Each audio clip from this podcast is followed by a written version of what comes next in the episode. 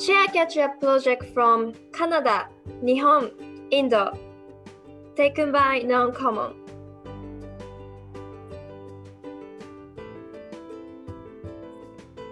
寂しい現代で世界の片隅から前向きに生きていくヒントやあがきを一緒にシェアする番組となっています。5年前のカナダ留学で出会い、今はカナダ、日本、インド、仕事や個性も異なる僕ら3人、それぞれの発見やこれまでの経験を踏まえて話していきます。では、軽く自己紹介をしていきます。司会をしているのが大輝です。今は愛知のメーカーで勤務しています。続いて夏木さん。よろしくお願いします。夏木さんはインドで駐在員として働きながらオンライン大学にも通っています。続いて千鶴さん。はい、よろしくお願いします。千鶴さんはインド出身の彼と翻訳されて今もカナダで住んでます。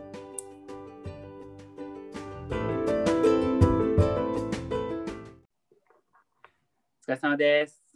お疲れ様でおす。疲れ様です。さん、1週間、本当外出できなかったんですけど、相変わらずインド帰国インドから戻ってきてそう、日本帰ってきてからずっと引きこもってます。まあ、ちょうど あの大学の方の課題が溜まってるんで、そっちの方をね、はいやれる時間が取れて、まあ、ちょうどいいなっていう感じですね。ああ、そうですね。かなり勉強してたんですか？あ、そうそうそうそう。今、国語を受けてます。国今語更の国語。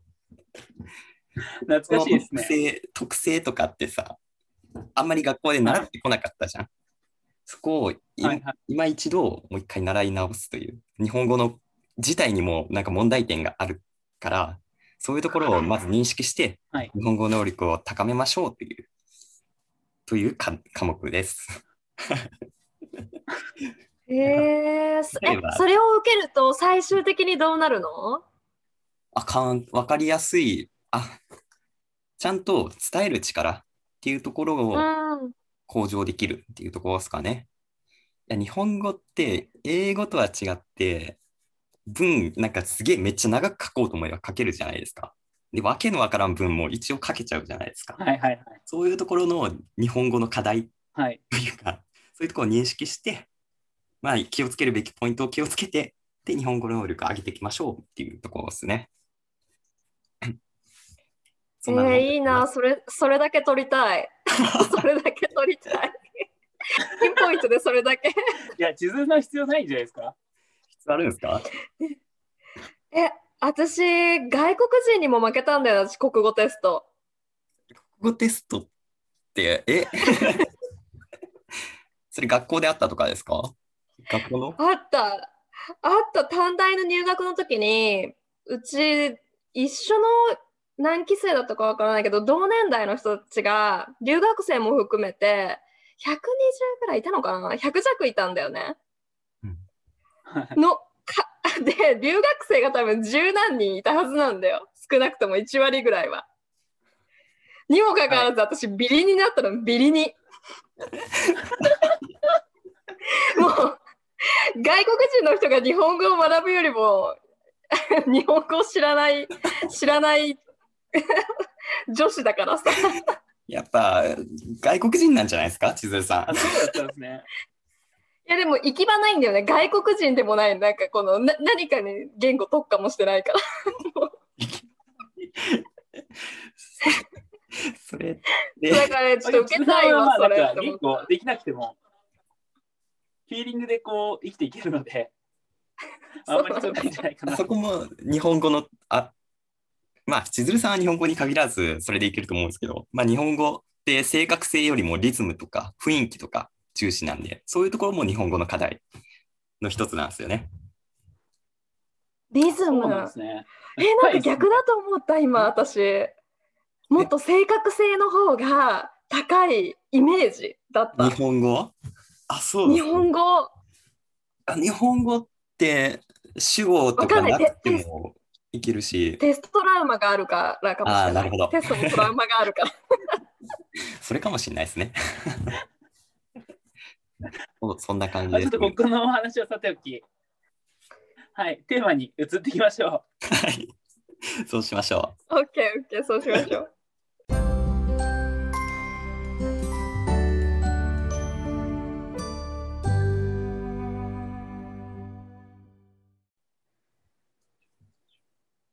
本日のみんなで話していきたいテーマは、次の世代のためにできることです。一見つまんなそうなんですけど、まあちょっと今回、夏木さんが甥っ子に接して良い社会を作り、次世代に託すことを意識したそうなので、ちょっとその話を聞きたいなと思ってこのテーマにしました。これ本当にさ、めっちゃ話すことないんだけど、いや、本当に。しょっぱなから、しょっぱなからそう。けどさ、いや、まあ、甥っ子に接したわけですよ。あの、姉の子供が生まれて、はい。甥っ子に接したんですよね。すごい小さく、まあ、当然小さいじゃないですか、子供。でも力強く、はい。なんか自分の小指を握ってくれる、その力強さ、頑張って生きてるなっていうのをすごい感じて、子供のパワーですかね。なんか、はい。こういった子供のために、なんかし今よりちょっとでもいい社会を残すことが、この先人たちのなんか使命なんじゃないかなって思ったっていう話です。うんだけどそれってなかなか思えなくないですか？なんでだろうね。あ思えない？思わない？ちょっと僕まであんま子供に接してないかもしれないんで。ジュンさんどうですか？私はね、甥っ子がいるのよね。もう溺愛してる。甥っ子がいて、溺愛してます。の5歳と4歳になるかな？2人甥っ子がいて、はい姉の子で、いや、可愛いよね。その手を握ってくれたりだとか、話してくれたりだとか、なんか成長をね、見届けれるのはすごい愛くるしくて、可愛いからね、はいすごい興味深いです、夏希の話が。そう感じるっていうのがうん理解もできるし、ただなんかそこまで壮大に、なんだろうな、その甥いっ子ピンポイントではなくって、次世代っていうこの全体をくくり始めたっていうところに夏希のこの凄さを感じたよね、私は。あ、なるほどっすね。まあ、結構いやそうですよ考ねえるんですよね、僕は。ミクロよりマクロみたいな。そういうところ考えちゃうんで。いや、そうそうそう。なんかあんまそういう人いないですよね。きっと。まあ、親になったら別かもしれないんだけれども、甥いっ子？私そこのびっくりしたところが、そう例えばこれが夏希がパパだったらあないいパパになってくねって思えるんだけど夏希いわゆる第三者ではないけどもその視野からもうねマクロに考え始めたっていうのはもう夏希パパになったらどうなっちゃうんだろうっていうねどうなっちゃうんだろう。すごいとこまで行きそうだなって思うぐらいちょっといやいいなっていういいねを押したかったっていうありがとうございます。うんいやけどかっこいいなと思いました、単純に。ああ、ありがとう、ありがとう。まあ、経営者を目指してるんでね、ちょっとね、そうやって大きく考えていきたいですね。社会問題とか。感じですね。なかなか、こう、千鶴さんが言うように、なんか結構、まあ、個人的にこう、この人にはなってほしいなみたいなところあると思うんですけど、なんかそうやって、次世代って一気に飛べるのって、なんかどうやって そうそういうふうに考えついたのかって聞きたいなと思うんですけど、どうやって考えついたのか。まあ、ちといきなり一足飛びにさ、大きく考えちゃうのも、それはそれで問題っちゃ問題なんだけどね。なんか、具体的なアクションにつながらない気がするじゃん。はいはい、だから、はい。まあ本当は一歩一歩できることからち小さいところからだんだん大きいところへって考えていくのがいいと思うんだけど自分の場合は多分こうしたいなっていうちょっと描いている未来が未来の絵があってそこがパッと出てきちゃってちょっと間なんもないけどそこを目指したいなみたいな考えになっちゃうのかなと思って。ああ、なるほど。うん。でもそうあるべきだよね。そういうのを、結 そう構ああ、確かに。ですね。そうえ、ちなみに千鶴さんは、なんか、おいっ子と接して、こういうふうに感じましたか？うーん、そうだね。まあ自分がママになったら、子供ができたら、まあ、もっと深入りして考えるのかもしれないな。今ちょっとまだね、か客観的というか、うん。はい。うん、甥っ子に対して、ただ、自分が子供の時とは全く違うなって、置かれてる環境も、経験することも全く違うなっていうのは感じている。うんうんうんうんうんうん。え、それはどういうふうに違うなって思ってます？そうだね。例えば一つというなら遊び方かな。で、遊び方。私の、うん、甥っ子たちって東京に住んでるんだけど、東京に住んでるのもあるのかもしれないんだけど、私田舎育ちだから、お姉ちゃんもそうだし、田舎育ちなんだけど、もう砂と石で遊ぶみたいな。で、そこら辺の生えてる草と花で遊ぶみたいな。で、自分で木から作って石拾いして遊ぶみたいな。なんかそういう、なんか、なんだろうね、原始的な遊び方だったんだけど、今って、なんだろう、ゲームない、あるのが当たり前？なんだよね、はい小さい時から。だからそういう点でも遊び方が友達とスイッチ持ち合いして一緒に遊ぶとか、うんうんうん。そういう遊び方だから、それがしかも当たり前？化してて、で、携帯持つのも早いし、圧倒的に。はい。で友達もの子供とたちとかも結構そのオンライン上でゲームしないと仲間外れになっちゃうとか。わあ、おそういう時代ですね。そう下手したらそこのそこまで行っちゃってるからあとはね LINE とかでグループに外されてて、けうん。いじめにあってたとかこのいじめの種類も違ってたりだとかはい。このインターネット上で攻撃を受けるみたいな そうそういう意味では本当になんか私たちが今まで経験してこなかったことを経験するのにはどうやって対策をしたらいいのかなとかそういうことはちょっと考えたりしたかな。うんうんうんうん。あ、まあけどそれでもそんな一気に、やっぱ子供のことを考えていくってことですね、千鶴さんは。そうだね。うんうん。なるほど。なんか僕ただなんか具体的なことは知らない。すごいなって思ったのは、なんか私はこう今の職に就く前に、ちょっと林業をちょっとやろうっていう感じだったんですけど、僕林業ってすごいなと思ってて、こう木を植えてこう伐採するまでに何十年もかかるんですよ。それってこう自分が出した成果とか完全に見れないじゃないですか。なんかそれをやろうと思うのってもう完全にこう次の世代のためになんかできるんじゃないかみたいなことを考えないと林業とかできないなと思って夏木さんそういうところに携わりたいなと思ってるのがなんか次の世代すごい意識してんだなってのを結構感じてて いやいや、そんな立派なもんじゃないからね。それだって、いやいや、言ってしまえば杉伐採しまくって、花粉症をちょっと抑えてみたいな、そんなのもあるから。花粉症ひどいからね、日本ね。そうそうそう。うん。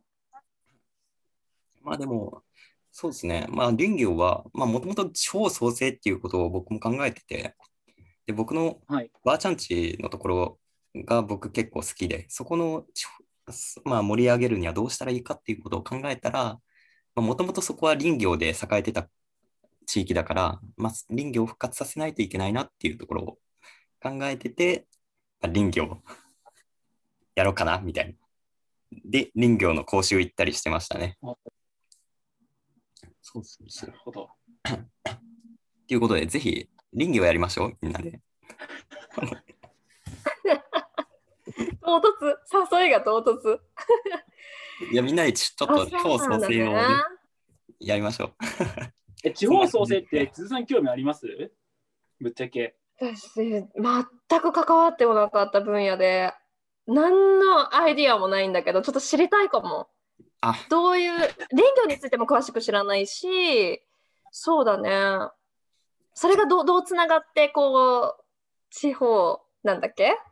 はい、地方創生。はい、そちらにつながるのかっていうのを知りたいかも。あ僕がちょっと考えてるのはですね、いや、それこそ千鶴さんに参加してもらいたいなって思うところが、千鶴さんアーティストじゃないですか？なんか、木を使って、なんか作ってくれないかなとか思ったりしてるんですよ。で、まあそれをうんそれを売るっていうことじゃなくて、まあ、きその木を伐採して物を作るまでのプロセスも全部コンテンツとして一つの動画を作ってそれを YouTube に配信するとかもやりたいんですよね。ほうほうほうほう。うん、いやそういったことをね実現するためにぜひ林業をやりましょ いやー素晴らしい。えでも私そういう面ではちょっと関連してあるのが、まあ私今アーティストって言ってくれたんだけど、全然ペーペーでその地元で活動してた時、さっき言ったみたいに田舎だったんだけど、静岡ってすごく森もあって海もあって水もきれいなの、すっごいいいまいい県で。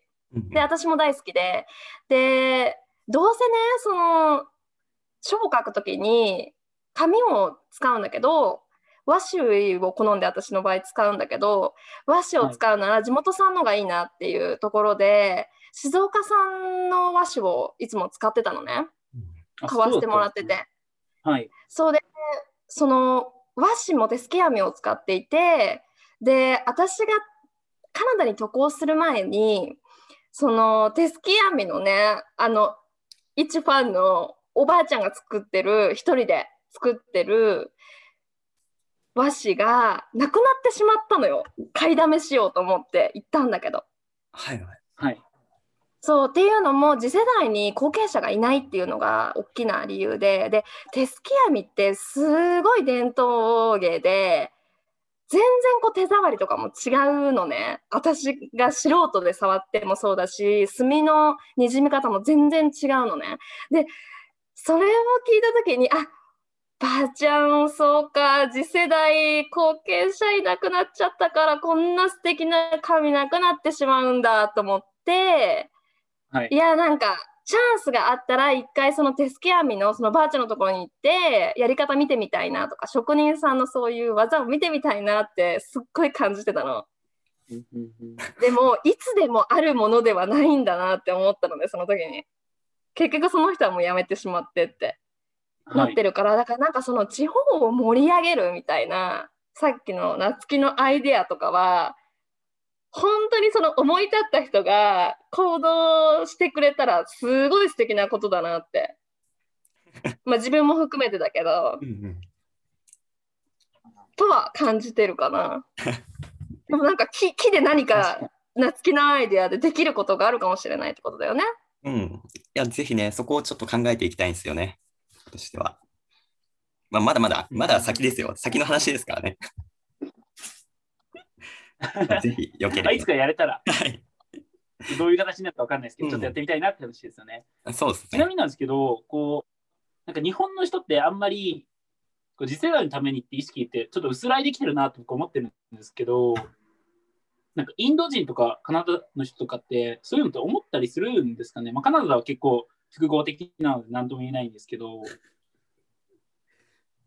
なんだろう。いや、あんま考えてないんじゃないかな、多分。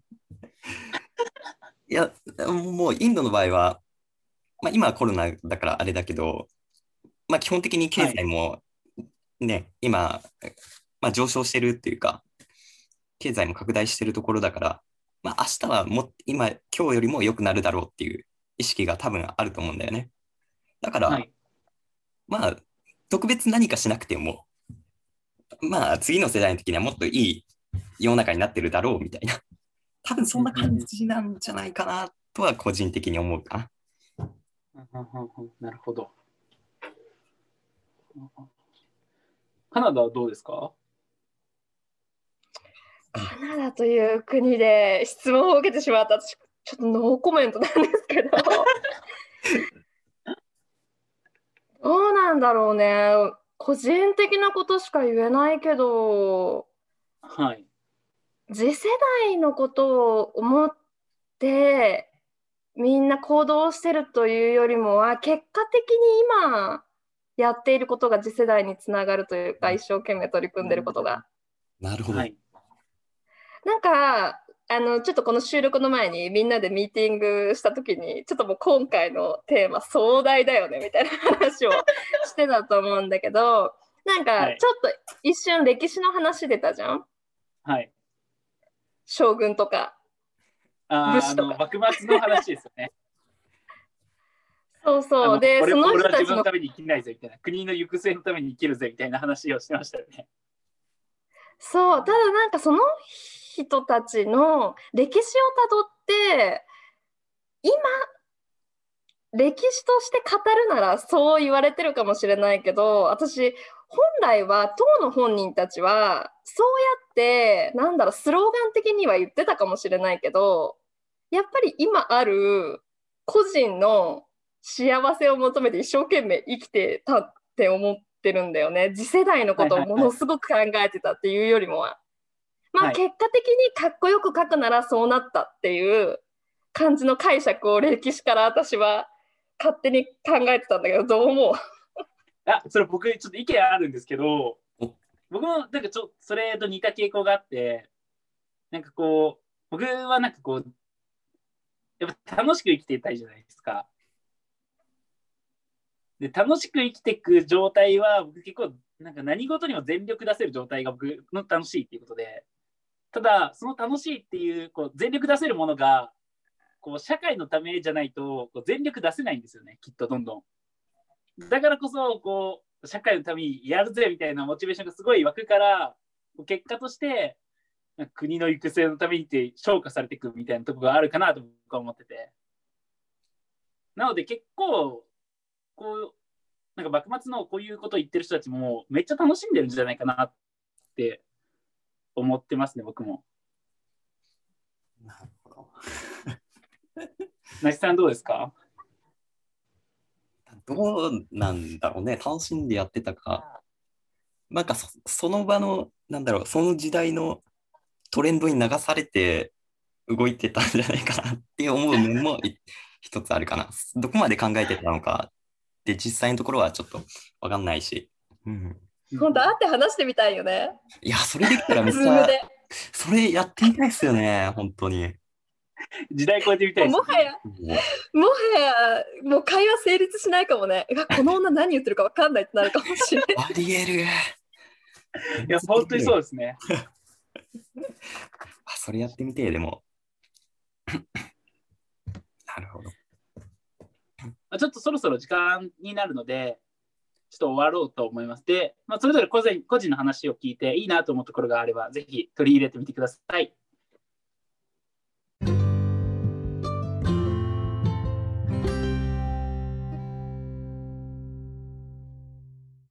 夏希の朝読書会へようこそ。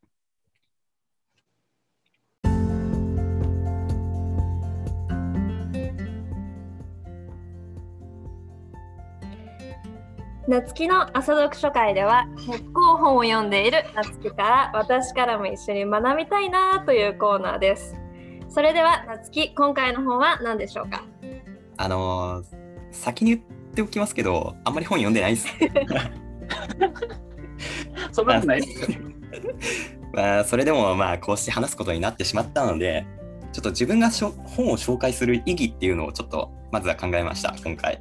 おうーん、でいい始まりだね。はい。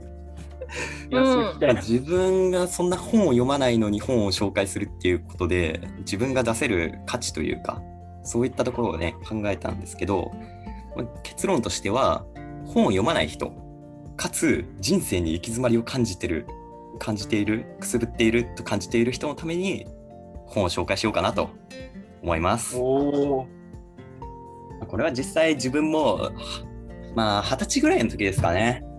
に本を読み始めたんですよ。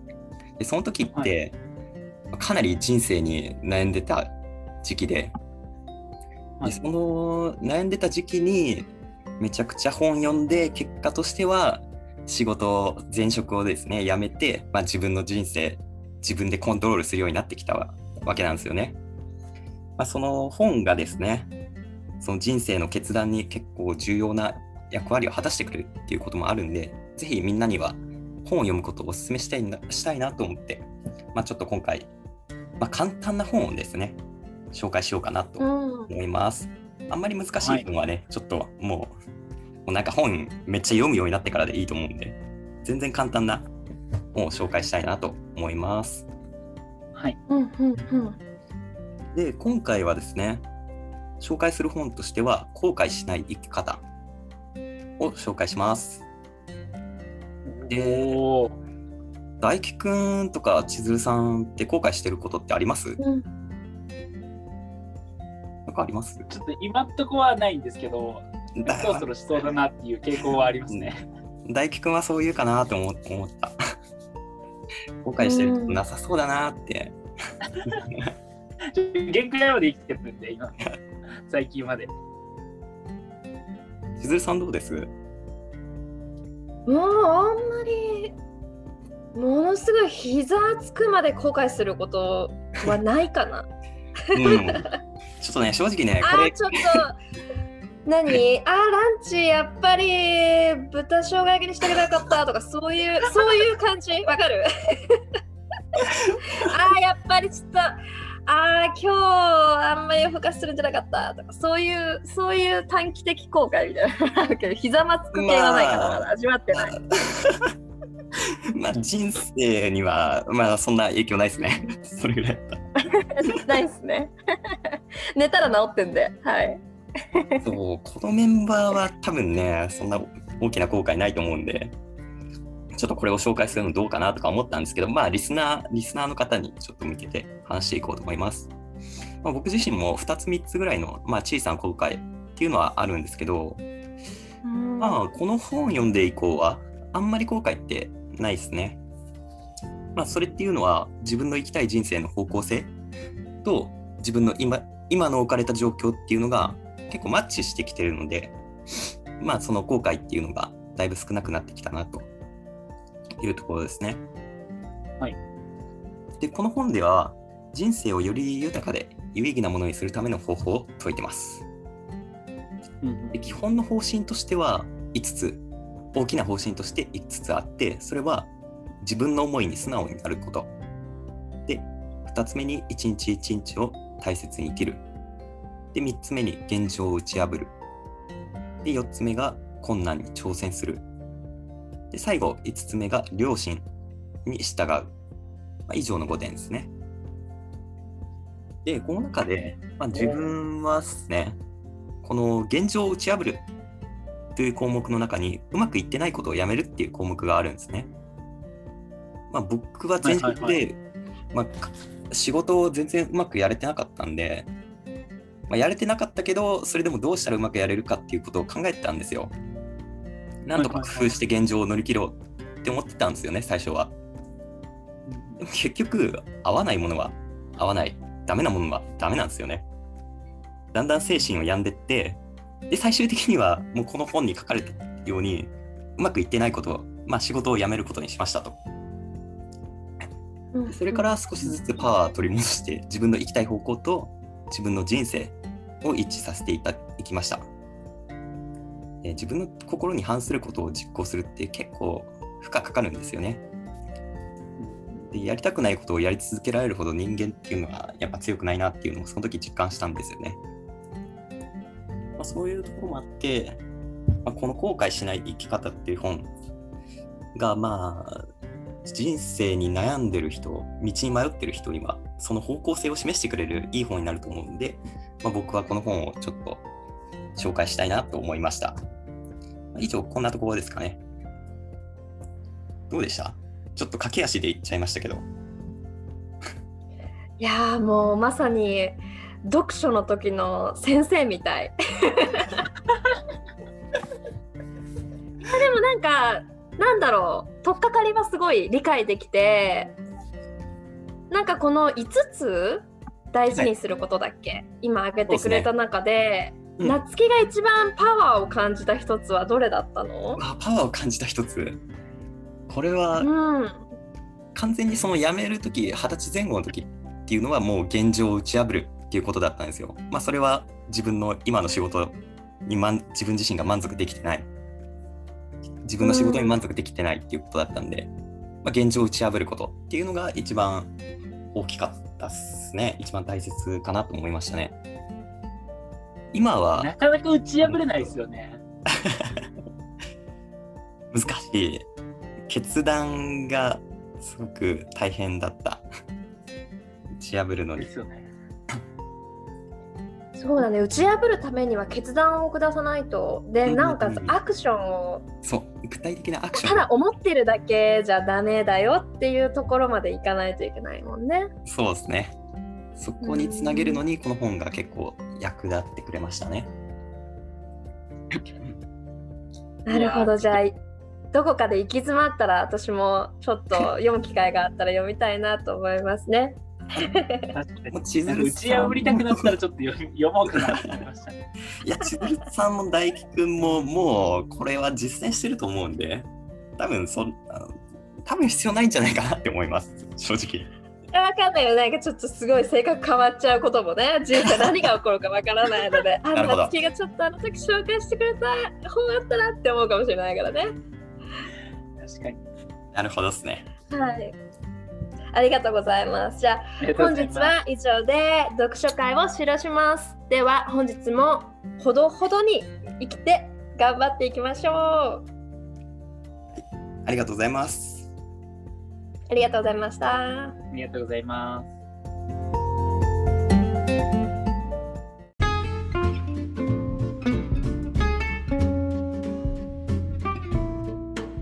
はい、では本日の感想に移りたいと思います。と今回テーマ、ちょっとかなりちょっと壮大だったんですけども、まあ、次世代のためにできることと、あと、まあ、新しいコーナーで、夏木さんの朝読書会をやってみたんですけど、夏木さんどうでしたか、僕は今回新しいコーナーで朝読書会やらせてもらって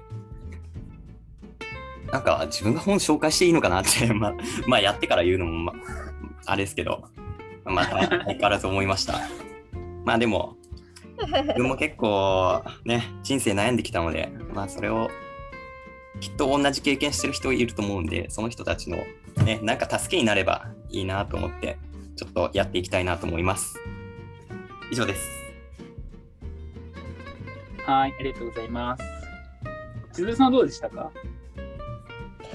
うん、私もメインテーマの方で言ったらその次世代残せることで何かこうね自分が楽しんで取り組めることで何かあるのかなってまあもう一回改めて考えるいいきっかけになったかなとは思いますね。あとね夏希のね読書会は個人的にすごい良かった。なんだろう知らない本を知れるのもそうだしあこういうこと学んだんだみたいなきっかけになるなっていう感じで、ありがとうございます。いや、本当そうですよね。はいあそんな感じですらもあ意外と、あ僕もなんか同じこと思ってて、フィーリングでなんかこう、千鶴さん、僕もちょっと生きてるところもあるので、あ改めてこう客観的に言われて、あ確かにって思うとこ結構ありなと思いましたね。はい。では、ちょっと今回の話はこれで終わりにして、また次回ということでありがとうございました。ありがとうございました。ありがとうございました。